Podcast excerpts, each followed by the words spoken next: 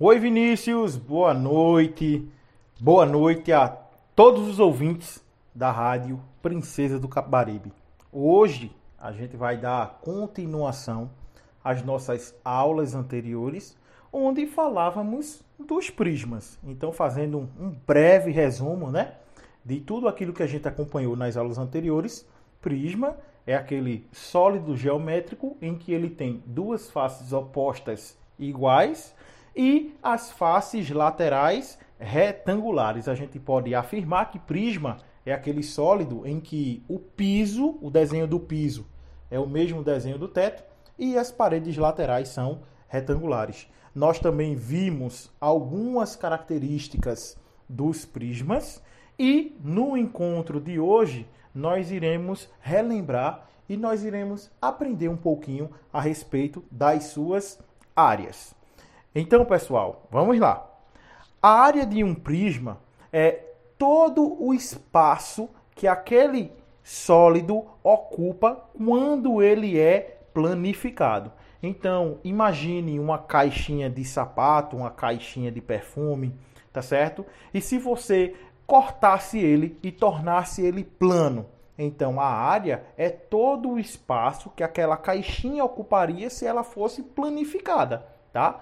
Nos prismas, na hora de calcular as suas áreas, nós devemos entender que o cálculo deve ser feito a partir da área do polígono que forma a sua base, a área das faces laterais, ou seja, dos retângulos que formam as faces laterais, e a área do polígono que forma o teto. Lembrando que as faces laterais de um prisma são faces retangulares e as faces que formam o piso e o teto pode ser qualquer polígono que nós conhecemos. Pode ser quadrado, pode ser retangular, pode ser triangular, é, pentagonal, hexagonal, enfim, pode ter qualquer formato.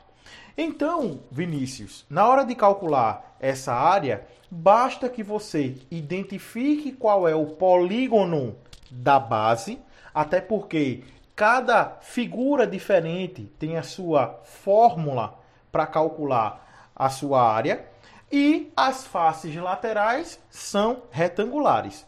Eu vou falar aqui as fórmulas de uma maneira rápida, então eu peço que você pegue um papelzinho e anote a fórmula da área de cada polígono. São os mais utilizados, tá? Vou relembrar aqui com vocês os mais utilizados. Então a gente tem a área de um quadrado, que é só multiplicar um lado por outro. Temos a área de um retângulo, que é multiplicando a base pela altura, uma aresta por outra aresta. Quando formos calcular a área de um triângulo, a gente tem que identificar qual é o tipo de triângulo que será calculado. Se for um triângulo retângulo, multiplica-se base por altura e divide por 2. Se for um triângulo isósceles, também é multiplicando base vezes altura dividido por 2. Já se for um triângulo equilátero, será L ao quadrado raiz de 3 sobre 4. Lembrando que esse L é a medida do lado. Também podemos calcular a área de um trapézio, que é base maior mais base menor vezes a altura, e tudo isso dividido por 2. E também podemos calcular a área de uma circunferência, que é aquele famoso πr ao quadrado. Π, o famoso 3,14 ou 3, depende da figura, vezes a medida do raio ao quadrado. Outra figura que é bem importante também e bem utilizada em questões do Enem, questões de vestibulares, do SSA, é se você encontrar um pentágono ou um hexágono. Você deve ter na sua mente que um pentágono ou um hexágono, quando é marcado um ponto no seu centro, ele é dividido em triângulos equiláteros. Ele é dividido em triângulos iguais. Então, um pentágono ele pode ser dividido em cinco triângulos equiláteros. Já um hexágono ele pode ser dividido em seis triângulos equiláteros. Nesse caso, se eu quiser calcular a área de um pentágono, basta fazer 5 vezes L ao quadrado, raiz de 3 sobre 4. Mas se for a área de um hexágono, 6 vezes L ao quadrado, raiz de 3 sobre 4. Certo? Essas são as principais figuras que encontramos em questões de vestibulares. Existem outras fórmulas complementares? Sim. Hoje eu revisei com vocês as principais, tá bem? Então, a partir do momento que você tem de posse das fórmulas de calcular essas áreas, eu venho para uma questão prática. Eu tenho um desafio aí para você, tá certo? Vou criar um exemplo bem prático do nosso dia a dia. Olha, eu comprei uma caixa de perfume para dar de presente à minha filha, tá certo? Quando eu olho a embalagem dessa caixinha, eu verifico que ela é no formato de um prisma, onde a sua base, a parte de baixo da caixa de perfume, ela é composta por um quadrado de 5 centímetros de lado. Então, 5 centímetros, 5 centímetros, 5 centímetros e 5 centímetros. O polígono que forma a base dessa caixa é um quadrado com 5 centímetros de lado. E a altura dessa caixa ela é de 20 centímetros.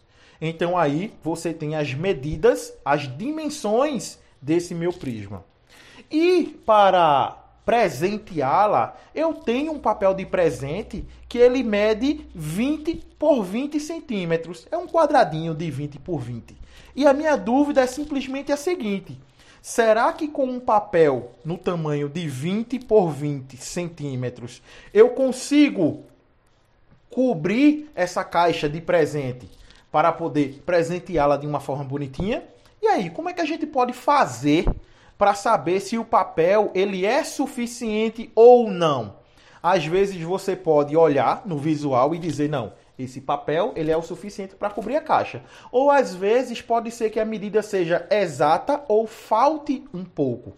Para isso é necessário que você calcule a área total desse prisma, a área total dessa caixinha de perfume, porque aí eu terei a certeza se o papel é suficiente ou não. Então, eu vou dar um tempinho para que vocês me digam se é suficiente sim ou não. Tic-tac, tic-tac, tic-tac. E aí, o que será? Dá ou não dá? Bom, rapidamente eu poderia dizer que o essencial é que você faça o cálculo, né? Então, para isso, eu vou primeiro calcular a área da base, tá certo? O quadradinho que forma a base da minha caixinha. Se é um quadrado de lado 5 centímetros, basta multiplicar. 5 vezes 5, 25 vou gastar 25 centímetros quadrados para cobrir o piso da caixinha de perfume. Para saber se lateralmente eu vou gastar muito ou pouco papel, basta que eu calcule a área da face lateral. Se eu tenho que a caixa ela é um quadradinho de 5 centímetros de base e 20 de altura, eu terei quatro faces laterais quatro faces retangulares, cuja medida é 5 por 20. Então você calcula uma face lateral, 5 vezes 20, 100. Como são quatro faces, basta multiplicar por 4. Então, lateralmente, eu gastarei 400 centímetros quadrados de papel.